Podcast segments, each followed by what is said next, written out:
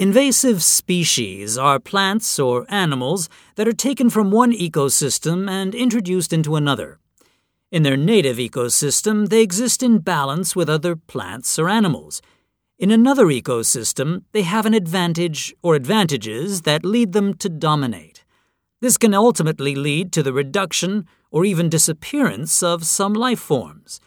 This means the ecosystem is less diverse and sustainable. A good example of this is the purple loosestrife, a plant from Europe that has spread over parts of North America.